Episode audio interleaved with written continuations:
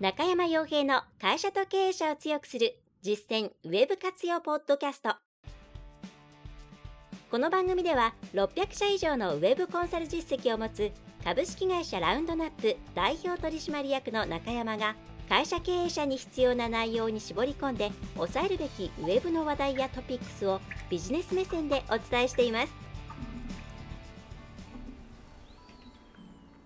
皆さんこんにちは。ラウンドナップコンサルティングの中山です。えー、それでは本日も会社と経営者を強くする実践ウェブ活用ポッドキャストを始めていきたいと思いますので、ぜひとも最後までお聞きいただければと思います。はい。えー、ポッドキャストの方、それから、えー、動画の方では YouTube の方で配信をしております。まあ、どちらもながら劇で、えー、吸収していただけるように構成していますので、まあ、特にどっちかを必ず見てくださいということはありません。はい。すいません。今日ちょっとですね、上の階で、えー、工事があるので、えー、ドカンドカンと音が入ってきてしまうかもしれませんが、ご容赦いただければと思います。はい。で、今回のテーマなんですけれども、えっ、ー、とですね、ま対面。うん、まあ、コロナということが、新型コロナということがあって、まあ、皆さん、その、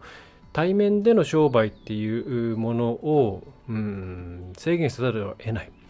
で今後これ、まあ、今変異種って話がすでに出ていますけれども、まあ、それ以外でもさまざまなこれからそういう、うん、ウイルスとかそういう感染症とかそういった脅威にさらされるあるいは外に出られないような事態が起きる可能性に備えて非対面というところでの売り上げをいかにうまく作っていくかというところに対して興味があると思うんですね。で、え、それに関してのさまざまな言説というものもあるんですけれども、で今回はその中で最もその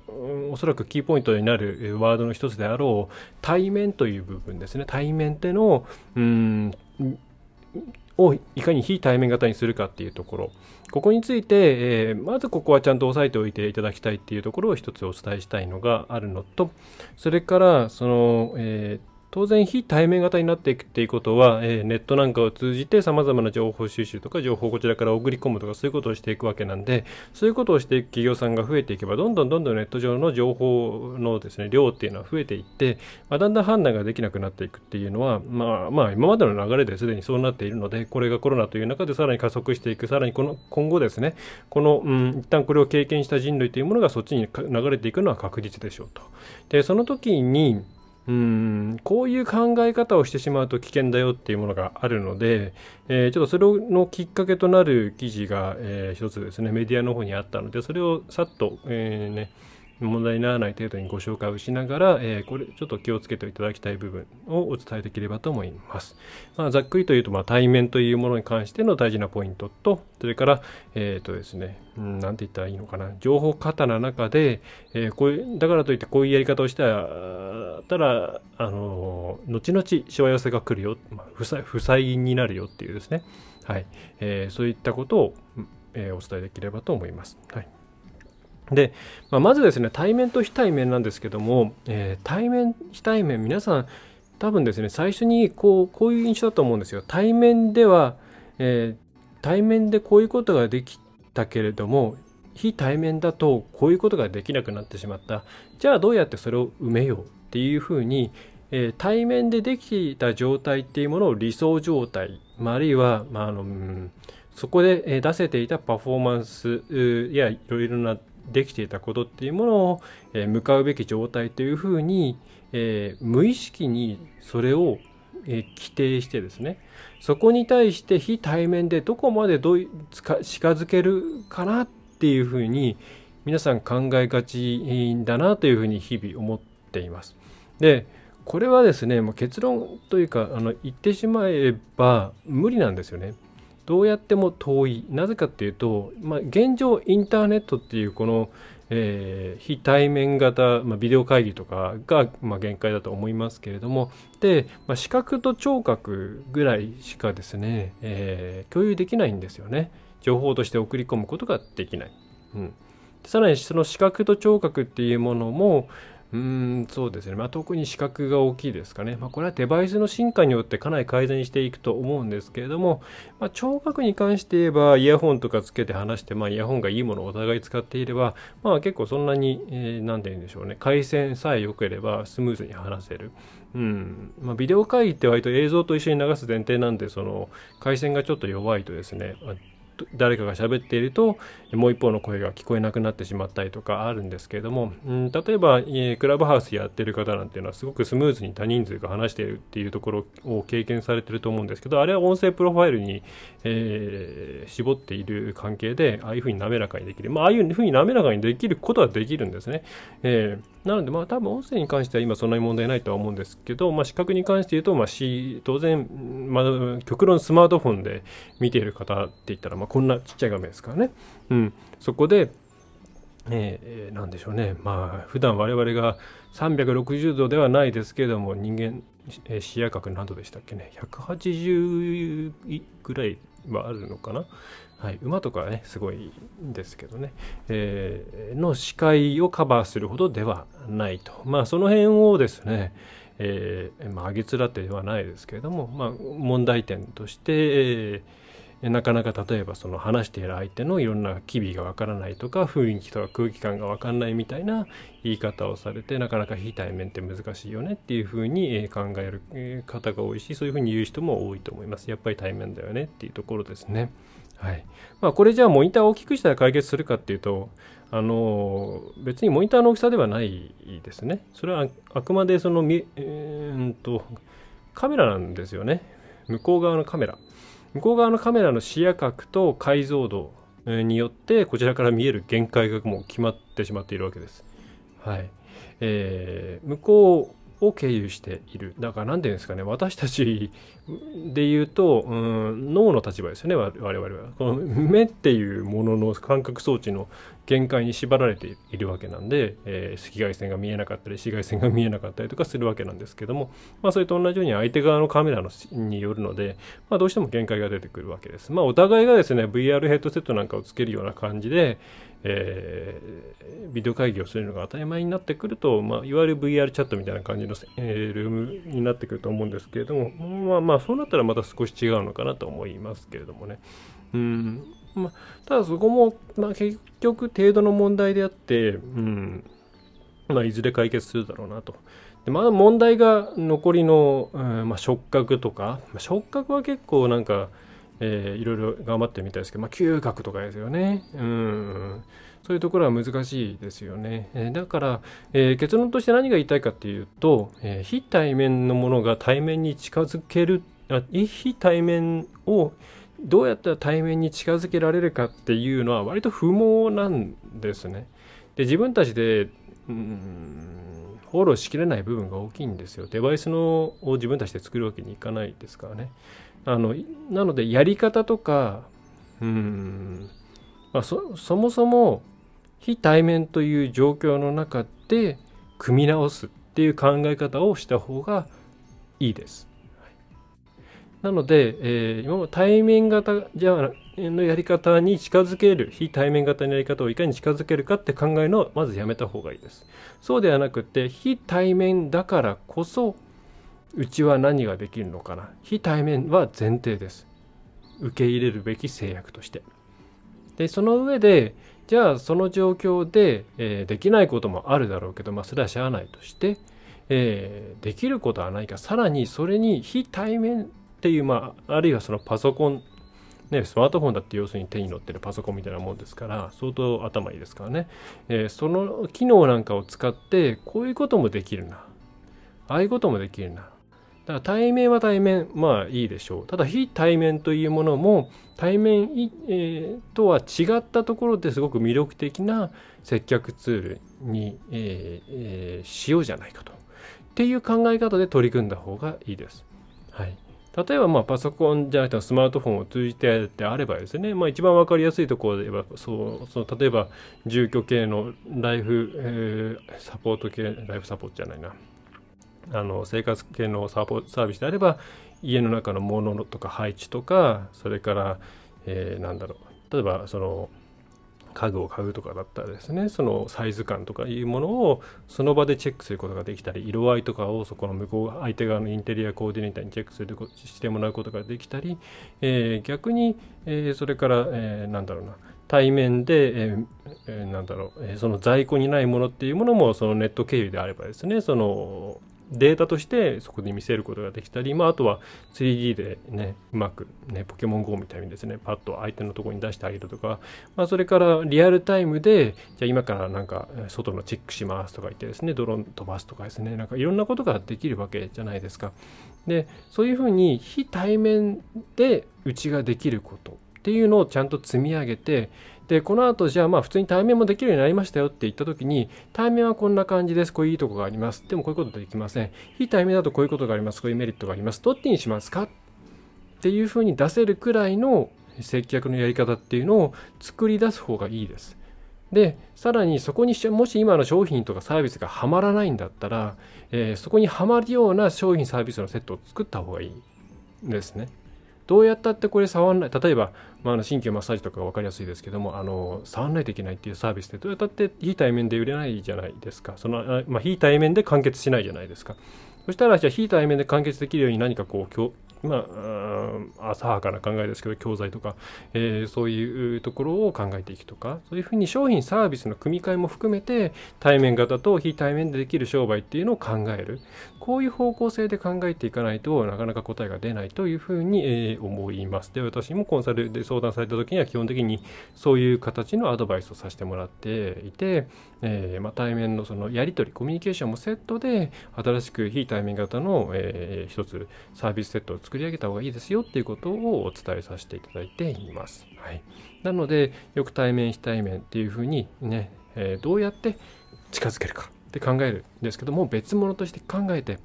ねえー、別の魅力を持った何かそういう塊を作り出そうというふうに考えていただくことをお勧めします。はい、そっちの方がですね、多分、うん、なんだろう、うん、楽しいというかですね、えー、いろんなことをアイデアが湧きやすいんじゃないですかね。はい、どうやっても対面を目指そうってやるとそこが制約になってしまうのでそこからはみ出るようなことはしない方向になってしまいますし発想のも結構制限されるんですよね。うん、なのでぜひそういうことを考えてもらえればと思います。はい、でそれに伴ってサービスとか、えー、開発するっていうことであればでその、まあ、そういう取り組みだったりすると割とそのいろんな補助金とかも受けやすいですね。現実味があるんで。はい、なんかのツール入れるだけとかだと、えー、本当にそれ意味あるのっていうことになるんですけれども、まあ、こういう非対面型の何かを作りたいんで、そのための補助金を申請しますという形であれば、小規模事業者持続化補助金とか、IT, IT 導入補助金とか、新しい、なんだっけ、えっ、ー、と、業を、あ、倒産じゃない。えっと、えっとですね、まあ、あの、新しい結構大きなやつですね。この間、何何回か自分で、えー、打っている割に忘れましたけど、なんだっけ？えーっとですね業種とか業態とかを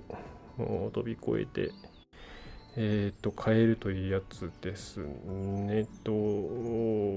事業再構築補助金ですね。はい、まあ、具体的には新分野展開事業転換業種業態転換事業再編あたりをする中小企業から中堅企業向けにですねえ大きな補助が出ると、えー、今この後出すメルマガの原稿をちょっと読んでますけども、えーと、これは正式にいろいろ決まってきていて、うん思ったより何ですかね有形財というか設備投資寄りな感じですね。はい。まあ、ちょっとその辺は、あの、メールマガジンの方で触ろうかなと思っていますけど、まあ、そういうものも、その、受けやすいの、受けやすいというか、通りやすいので、あの、そういう考え方をして、えっ、ー、と、さっきの対面非対面、っていう考え方であればそういうふうに非対面非対面の方のサービス開発とかやりやり方っていうのを作っていった方がいいと思います。で非対面がですね成立するとすごく気持ちが楽になります。はい、また同じことが起きたらどうしようとかそれからえっ、ー、となんだろうな遠くのお客さんに対してサービスを提供できる提供できるようになるとか。えー、その不安も解消されるし、ターゲットとするお客さんの証券も広がりますし、ターゲットも広がっていく。えー、で、まあ、距離を超えられるっていうのはものすごく大きいですよね。うん、でさらにそれが非同期型のサービスであれば時間も超えられるわけですね。はい、いつでもどこでも受けてもらえる相手のセルフの時間でっていうことになってくると、えー、相当商売の幅が広がってくるはずなんで、まあ、そういう商品開発をしていった方がいいんじゃないかなというふうに思います。はい、というのが一つまずお伝えしたい内容ですね。はい。で、えー、その過程で、うんとこの次紹介する記事にも関わってくるんですけど、ちょっと批判的な内容になるわけなんですが、え、ー、と、まあ、情報がたくさん溢れて、まあ、現状でも溢れてますよね、うん、そういう中で皆さんの伝えたいことをどうやって伝えどうやったらこう効率よく伝えられるかなっていうのは皆さん考えてると思うんで、まあ、考えてるというか悩んでいると思うんですよ。でそこで、えー、注意点っていうのがやっぱあってうんとまず、えー、ま、なぜこれを今回言うかっていうと結構今経営が厳しいとか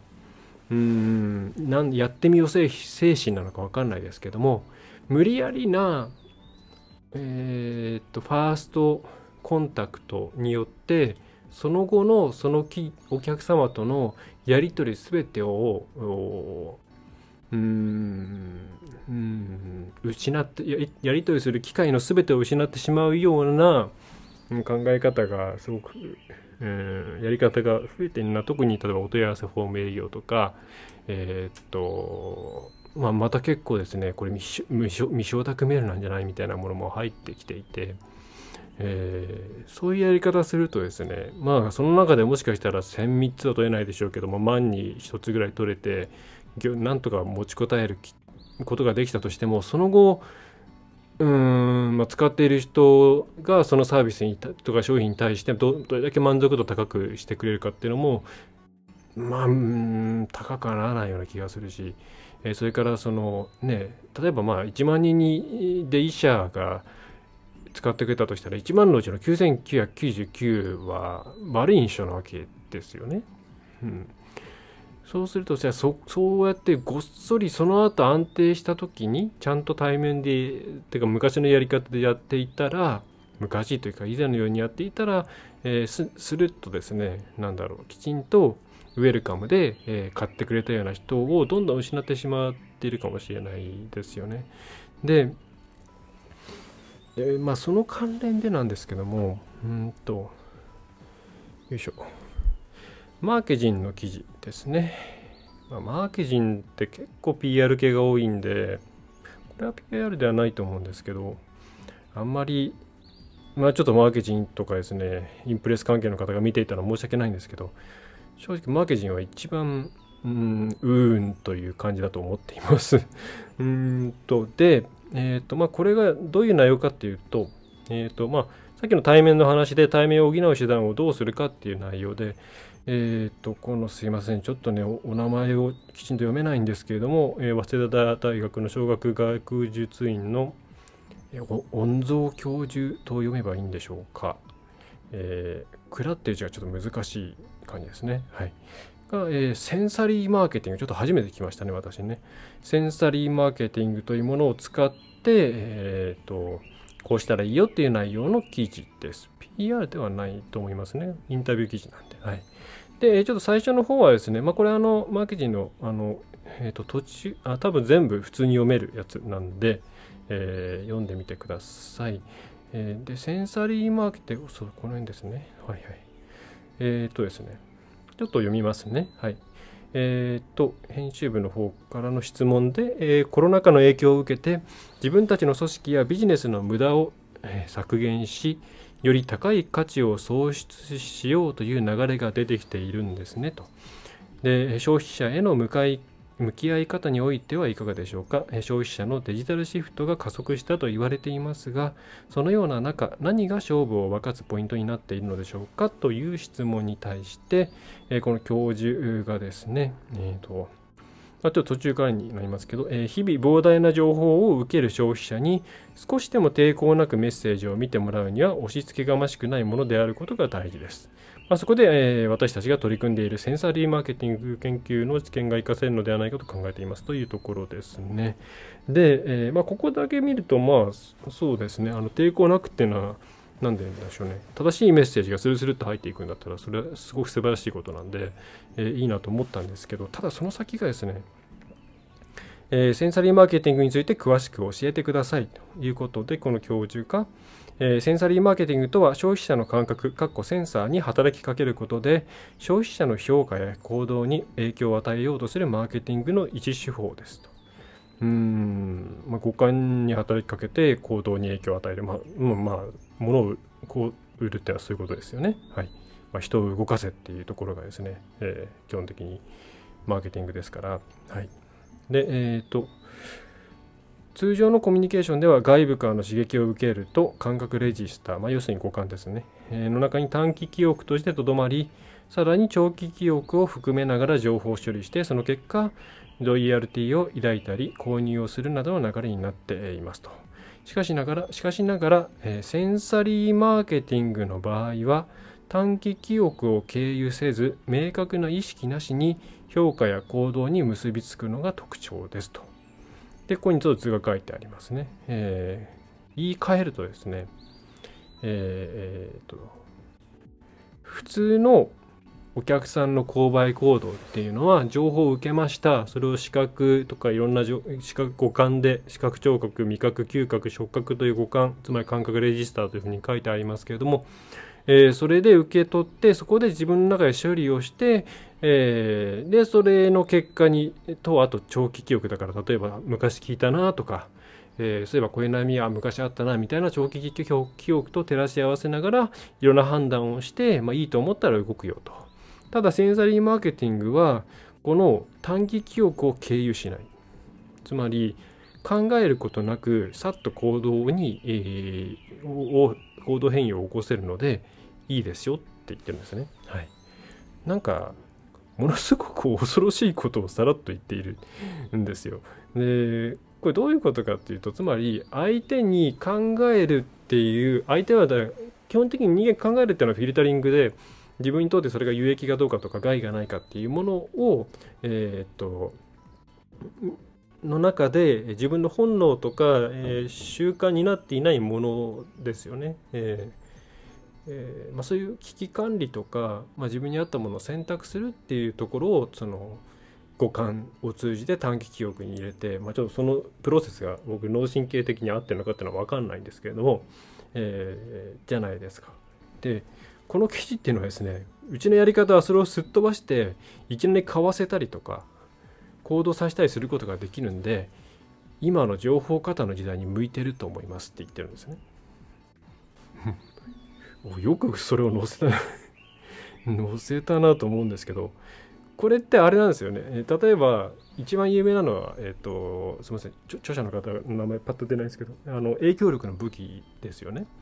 えー、勝ちさっていう言葉なんか覚えてる方多いと思うんですけどあれって要するにそういうふうに人間はこういうスイッチが入ったらこういう行動を起こしてしまうっていうそういう後ろにあるさまざまなうん無意識の中にあるメカニズムみたいなものを説明してまあ多分基本的にあれは警鐘を鳴らしているものなんですよね。人間ってこんな簡単にコントロールされてしまうんだよっていうこと。でそれから例えば、えーと、よく営業心理学とかありますよね。あの、まあ、この営業心理学もですね2種類のやっぱりあの宗派というか、えー、考え方があって一つはえー、お客さんの心理とか考え方っていうのを知ることによってスムーズに情報を入れてあげられるようにして、えー、制約とかをする。それからいらないというお客さんに対しては早めに切ることができるようにするとかそういうコミュニケーションを円滑化するっていう方向でまとめているものもあれば、まあ、その影響力の武器でいろいろ説明されているような危険視さ、えー、危険視だと思うんですけどね、えー、されているようなうんと例えばこういうやり方をしたら相手は移動してもイエスと言ってしまうとかですね、えー、こういうやり方が、えー、ところから入って次にこういうものを持ってくると相手はコスト感覚が崩れるとかですね。そういうまあ何て言うんですか人間の感覚ハックみたいなもの感覚クラックっていうかですね、えー、みたいなものを、えー、誘っているものもあります。まあ、まあ、どっちもどっちです、えーまあ、僕はそういう感覚ハックとか嫌いなんでえっ、となんだこれかな？はい。まあ、結構昔買った本そのまま置いてありますけど、まあ、こういうちゃんとこれ例えばこれ結構まともなまともなっていうか あのちゃんとお客さんに変なあのなんでしょうね。うんスムーズにスムーズにいろんなことを伝えるための本。これ結構面白いですね。あなたから買いたいと言わせる営業心理学、はい。まあ、NLP って怪しい怪しいって言われるんですけどまあ本によりけりですね本当に。はい。まあ僕は結構あのなんて言うんでしょうね。えー、ちゃんと本を選べば全然いいんじゃないのっていう思いますけど、まあ、さておきこの内容なんかすごいですね。こういろんな言葉を使ってるんででセンサリーマーケティングとかそういう名前つけてるんであの怪しくなく見えるんですけどこれ要するにお客さんの頭の中をこうやってコンあのコントロールじゃないな。えっ、とお客さんのセキュリティシステムをこうやってすり抜けられるよっていうことを言ってるんですよね。うん、で結構ででこうさっきの NLP とか営業心理学もそうなんですけどこういうトリックを使って今売ろうっていう方向で考えちゃう人がやっぱりどうしても厳しい状況なんで増えてきてるなと思ってるんですね。はい、でこれもですねこの後にコトラ教授、まあ、フィリップ・コトラ、えー、有名ですね。のところでタイムズスクエアかな、えー、違うな。マジソンアベニューのところで、えー、のやり方を事例として挙げてるんですけど、まあ、つまりこれはあの広告をですねあの広告って要するにそれまではインタラクト型、まあ、今でも多いですけどもって言って、まあ、嫌がられるものだったと。でそれをですね見て楽しいものにすることによって人々に受け入れられるようにしたんだよっていうところをそのさっきのセンソナリーマーケティングか？違うね。え、っとそういうふうに、えーと、エンターテインメントとかコンテンツに組み込んで一体化させることによって広告っていうものを受け入れられやすいものにしたんだよってことを話してるんですけどこのことらの例っていうのはもともとはですねあの別に広告の、えー、何でしょうね広告をを相手に見てもらうっていうことをうんに対しての障壁を下げるっていうことだけでつまり広告だうわ嫌だなって思われるんじゃなくて広告だあでもこれはなんかちょっと見てて面白い面白いし興味深いからとりあえず見てみようかなって思わせることができるこういうふうにこういうふうに考え方を変えればねっていうところが私は主軸だと思っています。でじゃあその広告の内容自体が自分にとっていいか悪いかっていうのはまた別の話でそこに関してはちゃんと頭の中で、えー、お客さんの方で考えてもらわなきゃいけないんじゃないのっていう切り分けだと思ってるんですね。でもこのキーだとですねその それが要するに、えー、そそこまでセットだというふうに捉えてるんですよね。あのえーとエンターテインメントとかストーリーに組み込むことによって、えー、相手にあんまりその広告とかそういうことを考えさせずに購買させたり高騰させることができるんですみたいな捉え方をしてるんですけどそれはなんか違うんじゃないかなと思うんですよね。はい、でその後もですね編集部の方で単に情報を押し付けただけでは購買に住んでもらうことは難しいと、えー、いうことでで、まあ、そうなんですよっていうことで、まあ、その後にこの人が例に出してるのが、えー、普通に DM だったりするんで落としどころはそこなのかっていう感じなんですけど、えーとまあ、ちょっとこれはですね多分見る方が見ればこれはちょっとうーんといいやつだなって思ってもらえると思うんでうんあんまり深く追いかけませんけれどもでも結構やっぱり皆さんその非対面じゃないなえっ、と売り方として、えー、もう競合は山ほどいるし同じことやってる人はいっぱいいるしどういうふうにうん悪い言い方すると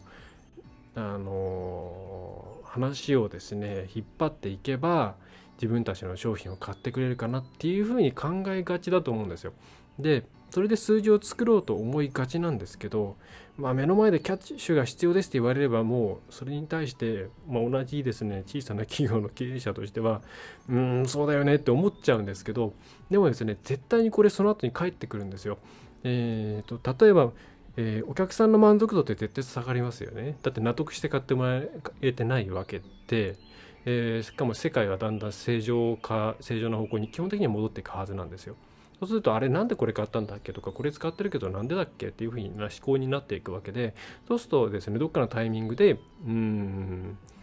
うんとこれまあ不満が出てくるはずなんですよね。そうすると顧客満足度が下がっていって、えー、まあ解約になっていくと。えー、それからそれで売れなかった人に対してはですね、えー、かなり印象が悪いわけです。印象が悪くなります。うん、そうすると、えっ、と、なんだろうださっき言ったようなその将来のお客さんを逃すということにつながっていってしまう。うん、あのまあ、よく DM は線見てとか言ったりしますけどあの997の方を考えろとも言われますよね。はい、997に嫌われてはダメで自分には必要ないと思われるのはいいんですよフラットに。うん、これ別に悪い会社じゃない悪い人じゃないけれども別に自分には関係ない必要ないな。まあ、それが、えー、今じゃないっていうふうに思われるようにしなきゃいけないんですね。うわ何これもう鬱陶しいとか。えー、こんなこと言うの？とか、えー、例えば他業種の悪口をいっぱい言ったりとかですね、えー、するしたりして997を失っていると厳しい。うん、だからフラットかアクセプトか、えー、それで1003つが決まればいいんですけど1003つが3にアクセプトされて残りに対してすごく嫌われていたらリジェクトされてしまっていたらもうその後の営業なんて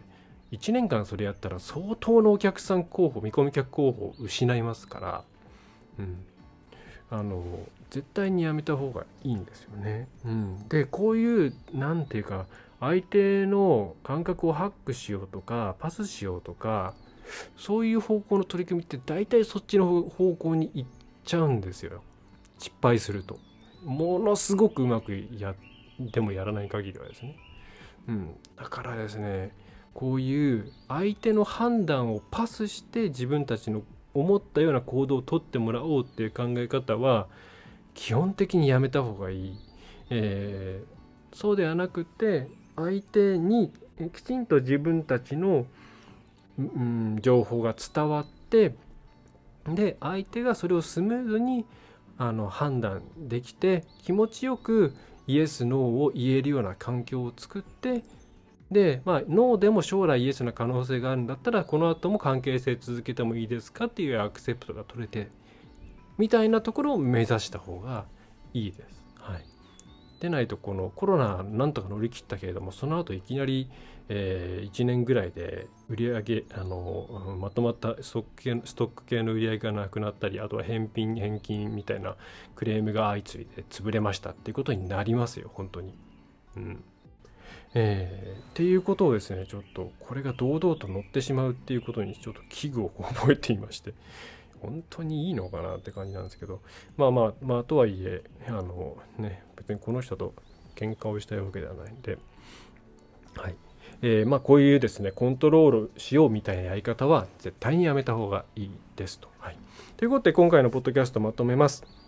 えー、っとまずなんだっけ？あ対面と非対面については対面と非対面で非対面をいかに対面に近づけるかっていう方向で考えるのはやめた方がいいです。非対面ならではの価値というものをつなげていって対面でのやり取りと、えー、同じかそれ以上の価値を持つもう一つのオプションとしてどっちがいいですかって聞けるような状態に持っていくのが良いです。そういうものを、えー、開発していきましょうは。はまるような商品サービスがないんだったらそれも含めて開発していくということが大事です。でその際に、えー、情報がうまく伝わらないとかなかなか自分たちの言ってることがこう、えー、お客さんに対して響かないとかいう時に、えーえー、人間のですね感覚をハックするあるいはそれをパスするようなねあのー、やり方を模索するんじゃなくてきちんとお客さんに、えー、考えてもらって正しく価値を理解してもらってそしてそれその上でちゃんと自分たちを選んでもらえるようなやり方を、え目指していった方がいいです。はい、これをですね、え抑えてえー、またまだまだいろいろこの流れ続くと思うんですよね、えー、乗り切っていって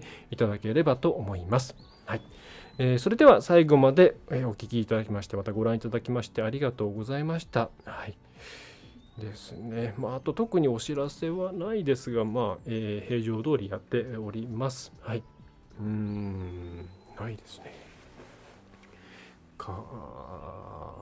ないな。はい。なんかあんまりすっきりしない話題でしたが、えー、たお役に立てていれば幸いです。はい。えー、それでは何かありましたらお気軽にお問い合わせフォームから、えー、営業以外ですね、えー、お願いできればと思います。え中小企業のウェブとか IT 活用を、えね、パートナーとして推進するラウンドナップウェブコンサルティング代表の中山がお送りいたしました。それではまた次回もよろしくお願いいたします。いかがでしたでしょうか？ご質問はいつでもフォームからお送りください。お待ちしております。